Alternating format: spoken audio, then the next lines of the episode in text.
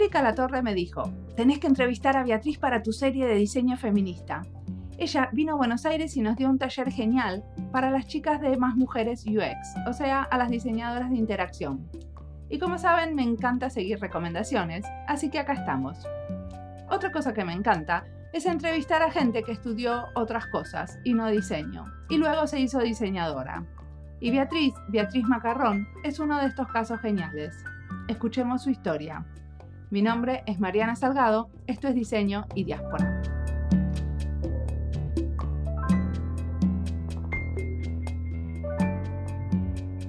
Venga, listo.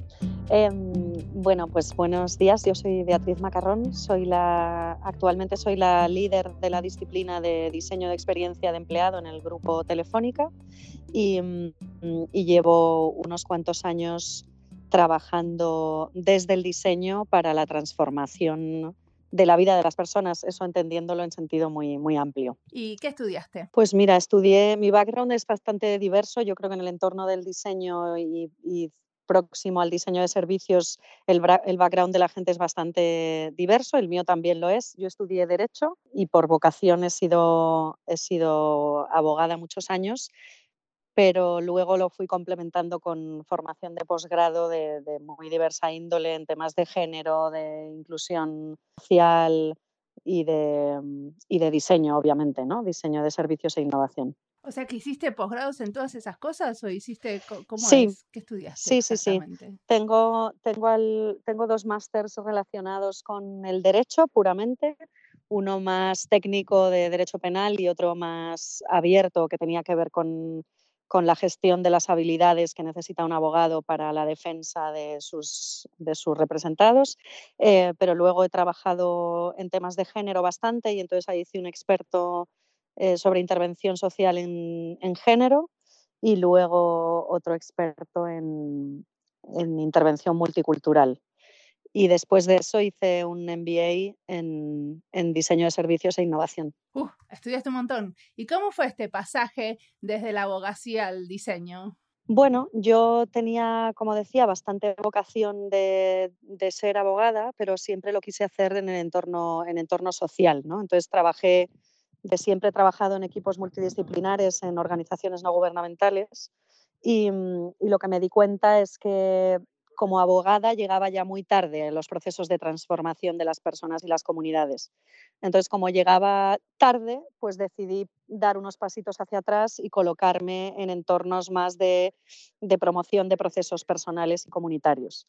Y ahí me di cuenta también, después de mucho tiempo, de que desde las organizaciones sociales había Mm, muy poca innovación en el sentido de que se hacían las cosas de la misma manera independientemente del impacto que tuvieran. Y ahí empecé a investigar sobre innovación, llegué al diseño centrado en las personas y ese fue el gran salto. ¿no? Empezar a diseñar los servicios que prestábamos en, en la cooperativa en la que trabajaba, diseñarlos con las personas y para las personas con las que estábamos trabajando. Y el salto fue por ahí. Y ahora trabajando en Telefónica, ¿cómo es el impacto que puede tener tu trabajo? Pues yo ahora mismo trabajo en el área de people, o sea, en un área tradicionalmente conocida como de recursos humanos y, de lo que me encargo es de rediseñar la experiencia de todos los empleados de Telefónica. Entonces, em, el grupo Telefónica es una empresa muy grande, tiene más de 120.000 empleados en todo el mundo, por tanto, el impacto eh, revierte sobre toda esa población. ¿no? Entonces, la capacidad de impactar es muy alta y nuestra intención es em, que su experiencia como empleados de la compañía esté bien diseñada, que haya tenido en cuenta sus motivaciones, sus necesidades y sus expectativas y que esté combinada obviamente con la estrategia de la compañía, ¿no? pero que consiga eh, incorporar a los empleados como la pieza fundamental que puede hacer que todo el mundo crezca, ¿no? tanto los empleados como la compañía. ¿Y cómo haces eso? Yo diría que tengo como dos áreas fundamentales de trabajo. Una que tiene que ver con cambio de mentalidad y la incorporación de, de nuevas capacidades a las áreas de people. Por tanto, estoy montando un equipo en todas las áreas de people de la compañía y transmitiendo eh, visión, enfoque, proceso, metodología, técnicas, herramientas y habilidades para que mis compañeros de, esas áreas puedan bajar esto a su tarea ordinaria, ¿no? que se incorpore como, como unas capacidades más y como una parte de la nueva mentalidad de la compañía. Y, mm, y entonces hay una parte que tiene que ver con eso, ¿no? con, generar espacios de transmisión de conocimiento y de, y de aprendizaje colectivo. Y luego la otra parte es, es hacer, ¿no? o sea, es, es diseñar eh, o rediseñar productos y servicios que la compañía presta a los empleados teniendo en cuenta esa mentalidad y esa nueva manera de hacer desde el diseño. O sea que vos también trabajás con, o sea, tus, eh, la gente que se beneficia de tu trabajo también son los usuarios de Telefónica. Son, son los empleados de Telefónica. Pero cuando decís hacer nuevos productos y servicios, ¿te referís a productos y servicios internos para los empleados? Correcto. Desde que, desde que una persona entra en un proceso de selección eh, para la compañía hasta que la abandona, sean cuales sean las razones, todo lo que pasa entre medias es susceptible de ser diseñado de la misma manera que se puede diseñar la experiencia de un cliente, ¿no?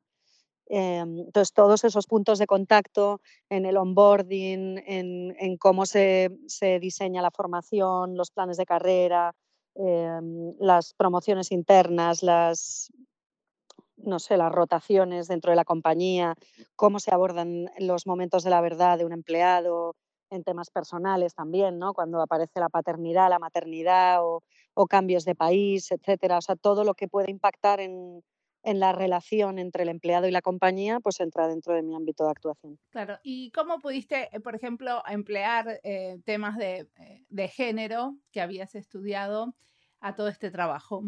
Bueno, en, la compañía llevo muy poquito tiempo y, ahora, o sea, tampoco tenemos un proyecto en el que yo haya participado eh, desde el principio, aunque sí hay un, trabajo bastante interesante dentro de la compañía en términos de gestión de la diversidad y de cómo acompañar la diversidad y entre esas posibilidades está la cuestión de género, ¿no?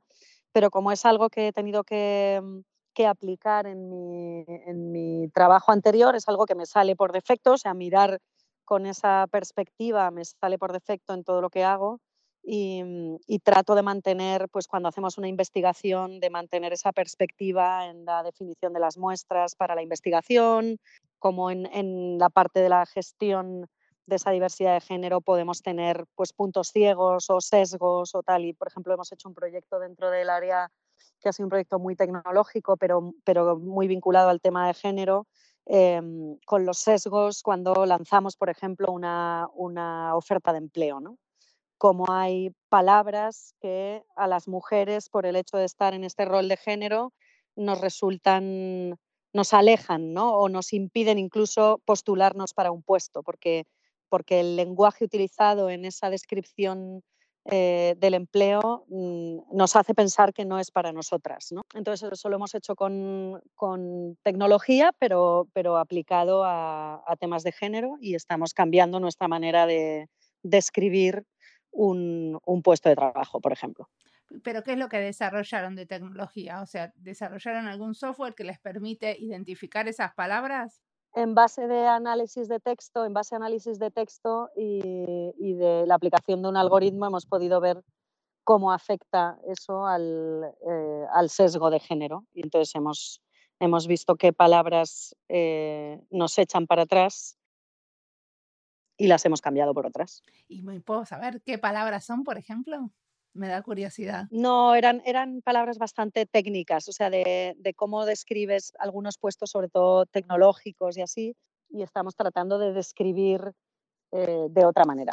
¿Y querés contarme algún proyecto del que te sientas orgullosa que hayas hecho, aunque no sea en Telefónica, que hayas hecho antes? Bueno, en general me suelo sentir bastante orgullosa de los proyectos que hacemos porque me han resultado normalmente como puntos de inflexión en, en mi propio de mi propia trayectoria. Ahora estamos empezando uno que, lo cuento por reciente, ¿no? pero que me parece muy interesante y tiene que ver con cómo incorporamos, pero no solo cómo incorporamos, sino cómo retenemos a determinados perfiles en la compañía para que encuentren que este es el, lugar en el que quieren trabajar. ¿no? o sea, los nuevos perfiles de las nuevas generaciones, aunque no solo está vinculado con la edad, sino con, con esas, esas, capacidades y esos intereses que, están más orientados al, futuro o que están trayendo las nuevas generaciones, pues hace que en compañías muy grandes y, y con mucha trayectoria, es decir, Telefónica tiene casi 100 años, pues les, eh, no sea fácil que permanezcan en la compañía o que encuentren su sitio dentro de ella. ¿no? Y entonces estamos tratando de analizar cuáles son las palancas que a estas nuevas generaciones con esos perfiles más tecnológicos y más vinculados a, bueno, incluso al emprendimiento o al intraemprendimiento, cómo podemos generar una experiencia que les haga permanecer y seguir creciendo dentro de una compañía tan grande. Y ese, por ejemplo, a mí me hace mucha, me hace mucha ilusión porque creo que es, que es muy potente que seamos capaces de transformarnos culturalmente para incorporar nuevos talentos, nuevas maneras de mirar, nuevas maneras de trabajar. Y luego, pues proyectos de los que he podido estar muy orgullosa en, en otros momentos, pues en mi época anterior en la que trabajaba en, en, la ONG, en la organización social, pues diseñar un modelo de atención, era una, era una cooperativa de intervención social y lo que diseñamos fue un modelo de atención que girase en torno a la persona y no en torno a nuestros, nuestras áreas o departamentos, ¿no?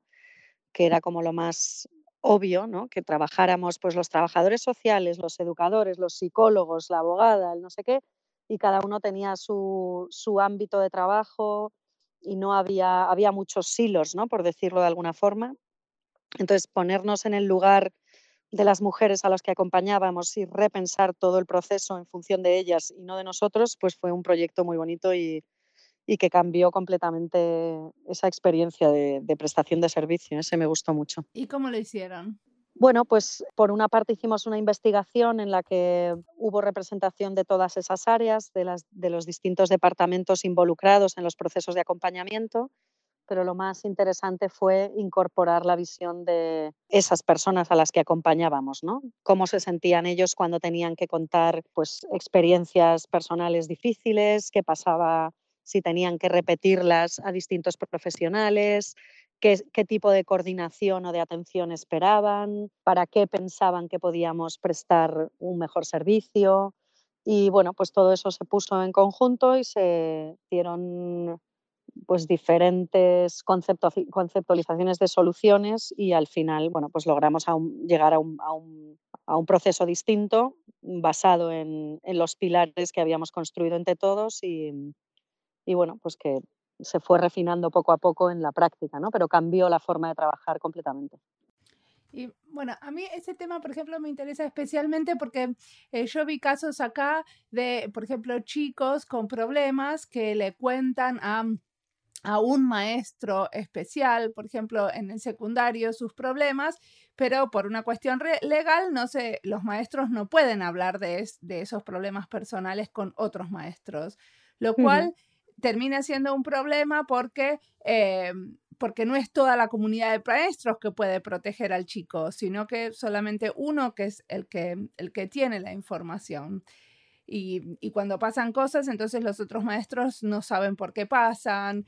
O sea, como, como bueno, acá el, el, el secreto y em, es una cosa como muy importante. Entonces, yo creo que ustedes tenían algo muy parecido, ¿no? Que en general entre los profesionales seguramente no se pueden, no se pueden pasar mucha información a menos que la persona lo autorice. Claro, pero justamente la cuestión estaba en que acababa pidiendo cada profesional a esa persona eh, la autorización para tener conocimiento de su propio relato vital. Y, la reflexión fue decir, hombre, si estás dentro de la misma organización y, te van a atenderte o van a prestarte un servicio cinco profesionales distintos, ¿qué te parece si a lo mejor tú cuentas el relato principal se lo cuentas a una persona, que es la persona de referencia con la que vas a estar trabajando más, más mm, codo con codo, pero esa información se la puede trasladar a los demás en la medida en la que la necesitan para llevar a cabo su trabajo y tú no tienes que contar todo cinco veces. Y eso, cuanto más difícil es la vida de la persona, pues mejor les parecía, ¿no? Porque al final, si una mujer ha sufrido violencia de género y tiene que contar cinco veces la paliza que le dio su pareja ayer, pues es bastante más difícil que si lo tiene que contar solamente una vez. Y entonces tratamos de, acoplarnos más bien a lo que estas mujeres necesitaban y no al revés. Y entonces ahí consensuamos esa manera de trabajar con las propias personas. Entonces eso no supuso en realidad ningún problema, sino al revés, ¿no? aligerar el proceso y aligerar la parte más dolorosa de, de compartir el relato personal. Buenísimo. Y también estuviste dando, mm, me contó un pajarito que estuviste dando eh, talleres de género a diseñadores en Buenos Aires. ¿Me contás sobre ese proyecto? Bueno, hay una parte de mi, de mi vocación que tiene que ver con compartir experiencias y conocimientos. ¿no? No, no es que yo sea, tenga un conocimiento especial, pero sí me gusta compartir lo que sé y lo que me ha pasado con la comunidad de diseño en este caso. ¿no? Me parece que uno debe devolver gratis lo que ha recibido gratis en el sentido de que son cosas que te han pasado, aprendizajes que has obtenido según qué experiencias, ¿no? Y yo creo que eso a mí me gusta cuando otros lo comparten conmigo porque me permite aprender o me permite incluso evitar errores futuros y creo que eso es, es bonito compartirlo. Y yo ahí pues siempre me muestro dispuesta a cualquiera que quiera pedirme que dé un taller, una charla, un curso, un no sé qué, yo, yo lo hago gustosa porque si, si, lo que tengo que contar le interesa a alguien, lo comparto sin ningún problema, ¿no? Y además me, me, gusta generar espacios como de construcción colectiva y no tanto solo de, de, contar yo, sino de incorporar las experiencias de la gente que participa. Y por cuestiones laborales he tenido mucha relación con la comunidad de diseño en, en Argentina, en Buenos Aires, y, y, me gusta, pues he participado en la Global Service Jam de que hubo en Buenos Aires en marzo, me parece, y luego pues ahí eh, generé vínculo también con, con, más mujeres UX, que, es un colectivo de mujeres, obviamente, y ahí me pidieron que participara y lo hice, ¿no? Entonces conté un poco cuál era mi experiencia como diseñadora en, ese, en el entorno de trabajo, tanto en, un entorno social como en un entorno de consultoría y ahora en un entorno de una empresa multinacional.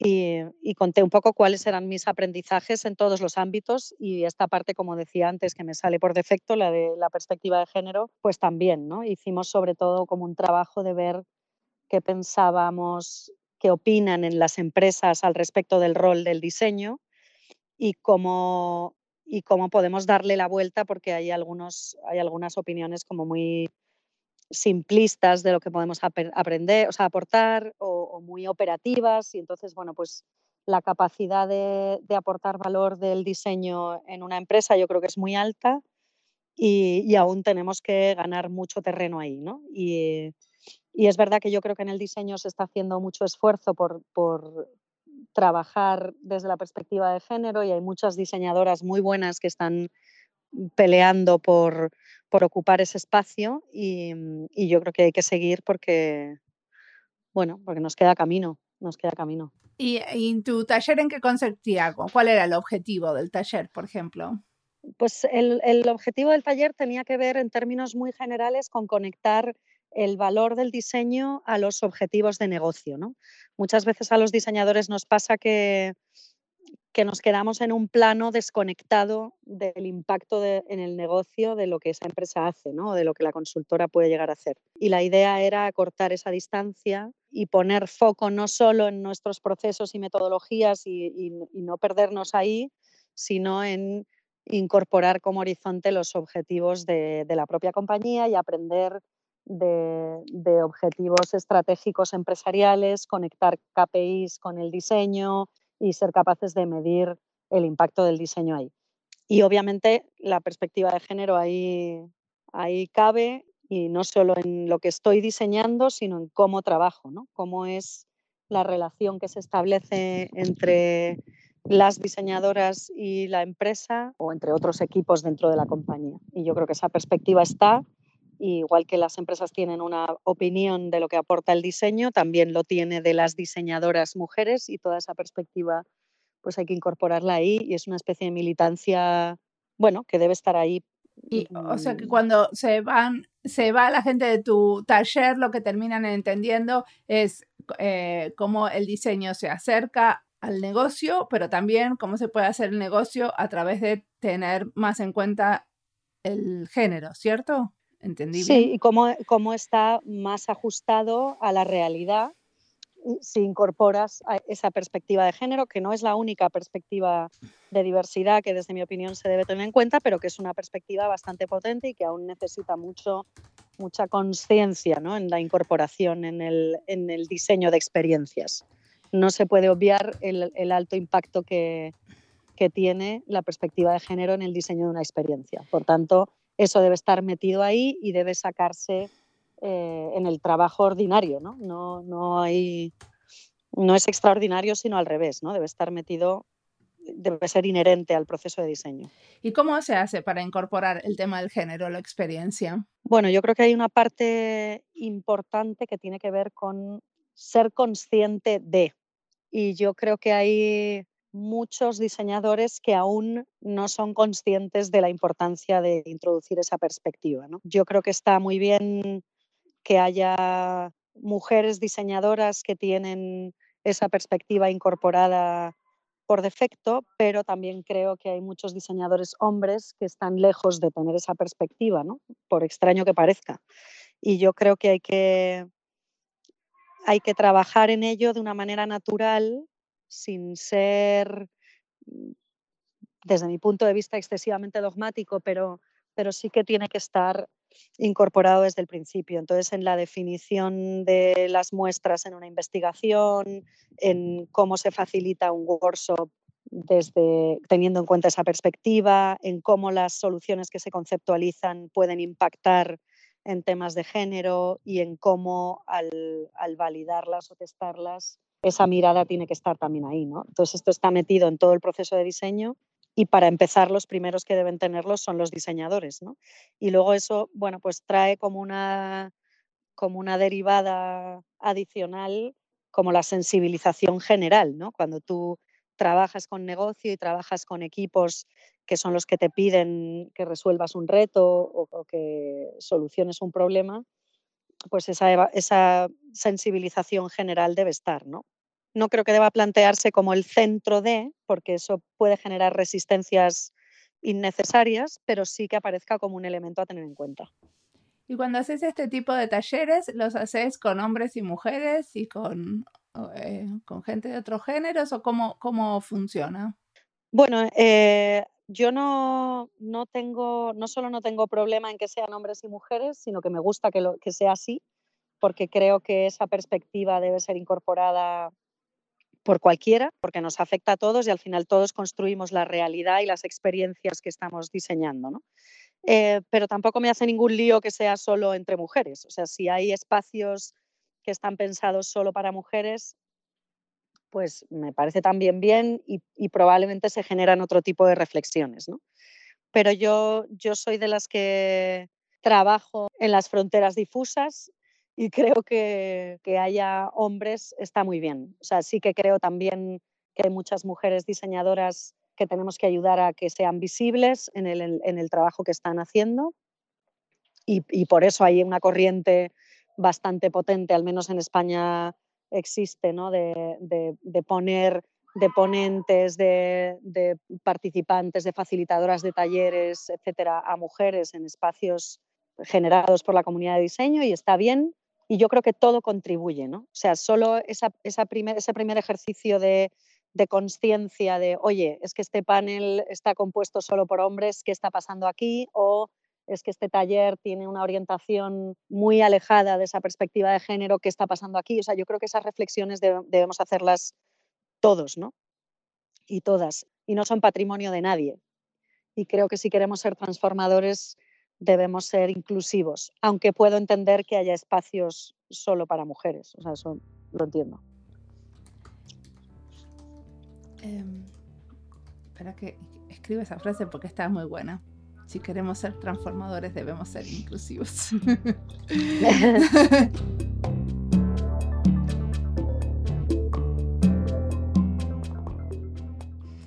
yo quiero trabajar en una organización donde la persona que recluta, o sea, el personal de recursos humanos, entiende de diseño. Beatriz entiende que ella es diseñadora de servicios internos para la empresa y usa métodos de diseño para mejorarlo. Está buenísimo. Sigamos escuchando.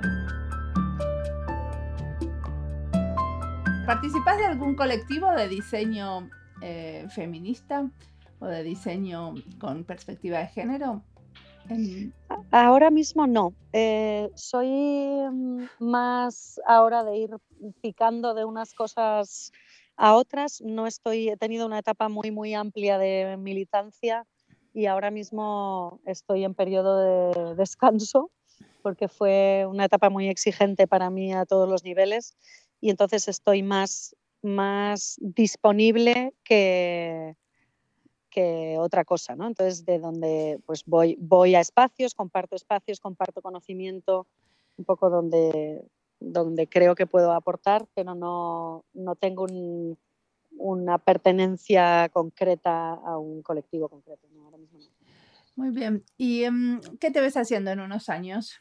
Bueno, pues lo que creo que me gustaría hacer sería volver eh, al entorno de la innovación social, eh, pero con proyectos de alto impacto. Es decir, yo he trabajado, cuando he trabajado en el mundo social, he trabajado en organizaciones muy pequeñas, con un impacto muy local, no ya en una ciudad o en una región, sino casi incluso en un barrio o en, o en la zona de un barrio. Entonces había foco muy, muy local. Mm, y, yo creo que mi aprendizaje de los últimos años y el tener ahora una perspectiva multinacional trabajando en una, en una gran corporación, eh, el siguiente salto me pide hacer esto mismo en una organización multinacional con alta capacidad de impacto, pero en un entorno de innovación social. Perfecto. ¿Y qué cosas te están inspirando ahora? Pues a mí me ha, me ha interesado siempre mucho cuál es el rol que jugamos las personas en procesos de transformación. Y esto es algo que me, viene de siempre, ¿no? Cómo, el ser humano se embarca o rechaza procesos de, de, transformación en función de qué palancas existen en esos procesos. Y eso me parece mágico, ¿no? la, capacidad del ser humano de empujar o de rechazar procesos de transformación y, y, por qué, o sea, cuáles son los porqués que hay detrás de eso y cómo encontrar las claves para, para facilitar esos procesos de transformación. Y eso me ha gustado y lo hago en un entorno social, en un entorno de consultoría o en un entorno de multinacional de una corporación, porque creo que es lo que hay detrás de cualquier proceso. ¿no? Si, no, si no tenemos a la persona en el centro, por mucho tiempo o por muchos recursos que le dediquemos, no, no habrá transformación real. Y eso me parece fascinante, me inspira y, cualquier cosa me puede inspirar. Me puede inspirar un libro, un artículo, una conversación, una película o lo que sea, ¿no? porque al final estoy hablando de relaciones humanas y de cuáles son las, los elementos clave para gestión de un proceso de cambio. ¿no? ¿Pero hay algo especial que le quieras recomendar a nuestra audiencia? Pues fíjate, lo que no, no recomendaría eh, artículos o libros o películas con nombres y apellidos, pero sí una cosa que a mí me sirve mucho y que, que me guía, cualquiera de esas manifestaciones, insisto, un artículo, un libro, una entrevista, una película, un documental, el que hablen personas reales, ¿no? No solo quien conceptualiza un proceso, quien diseña un producto, sino que hablen las personas que son destinatarias de ese producto o servicio o que van a utilizar eh, o que van a poner en práctica ese proceso. Todo lo que huela a persona real y a, relaciones aplicadas me, inspira mucho porque me parece auténtico. ¿no? se aleja un poco de acciones de marketing o de comunicación y va un poco a, a la verdad de las cosas, que seguramente a veces no es tan glamorosa ni es tan de fuegos artificiales, pero es muy auténtica y muy humana. Y yo creo que ahí está la raíz de todas las cosas. ¿no? Ahí es donde busco el detalle y donde busco la, inspiración de, todo ese trasfondo humano que, es lo que mueve el mundo al final. Y luego me, me gusta mucho buscar en otros ámbitos más o menos alejados de mi realidad a las personas excepcionales, ¿no? Personas excepcionales por lo que sea, por valientes, por lúcidas, por, disruptivas.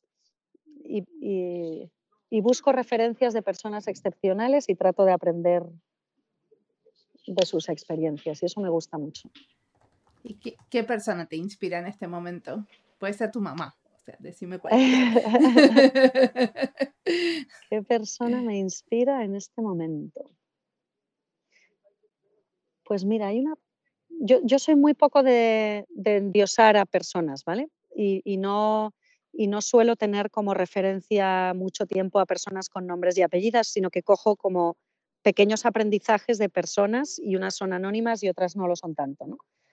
Pero mm, en, la, mm, en la serie de Netflix sobre diseño, la de Abstract, el segundo capítulo de la segunda temporada lo protagoniza una mujer que a mí me ha, me ha resultado muy, muy inspiradora. No me sé ni su nombre, o sea, no es importante su nombre, sino su, su mirada, su mirada al mundo y cómo ella trata de aportar valor a la humanidad desde su trabajo.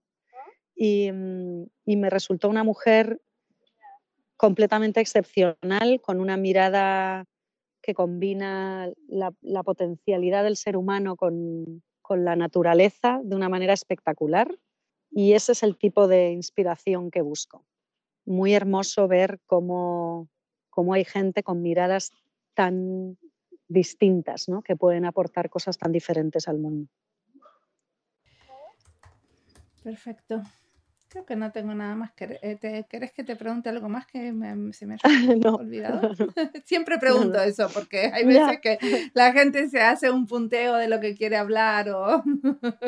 ah, bueno, yo, yo soy bastante de hoja en blanco, ¿eh? O sea, un poco como, como tú, como fluya la conversación y luego y luego se me pueden ocurrir mil cosas, pero da igual, lo importante es lo que ha pasado en este rato y lo que, lo que tú has podido preguntar y lo que yo he podido contar.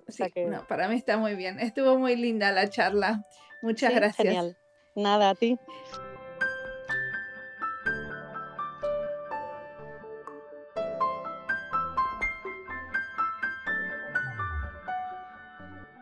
Si todos los de recursos humanos pusieran el esfuerzo en gestión de diversidad, como lo hace Beatriz, no tendríamos los números que tenemos en cuanto a la cantidad de mujeres en posiciones de liderazgo o la cantidad de inmigrantes desempleados. Acá en Finlandia hicieron un estudio científico hace poco donde mandaron muchos CVs, o sea, currículums vitae, de 2.500 personas a diferentes puestos de trabajo. Pusieron los mismos antecedentes laborales y educación, pero con diferentes nombres. Unos tenían nombres finlandeses, otros nombres rusos, iraquíes y somalíes. ¿Qué pasó? A los que tenían nombres finlandeses son a los que más llamaron entrevistas, y a los que tenían nombres somalíes, o sea, que son de piel oscura, son a los que menos llamaron. Pueden ver el estudio, está online. Es una vergüenza y explica muchas cosas de cómo se hacen los reclutamientos de personal. Por eso, esto de la gestión de diversidad es crucial para tratar de ser más justos a la hora de reclutar y realmente elegir a los mejores candidatos. Y al final de la entrevista, Beatriz menciona la serie Netflix. La fui a buscar y parece prometedora. La diseñadora que creó e inspiró a Beatriz es Neri Oxman y trabaja en el Media Lab del MIT haciendo bioarquitectura. No lo vi todavía, pero lo veré en breve y quizás también algún día la pueda entrevistar. Como siempre, la música del podcast es de Julián Pereira con sonidos originales de Antonio Zimmerman. La producción y la edición de sonido es de Andy Fechi. Este podcast está publicado con licencias de Creative Commons con Attributions. Esto fue Diseño y Diáspora. Pueden seguirnos en nuestra cuenta de Twitter, arroba diseño y diáspora, en Instagram arroba diáspora, en nuestro sitio web diseñoydiaspora.org. No olviden recomendarnos. Nos escuchamos en la próxima.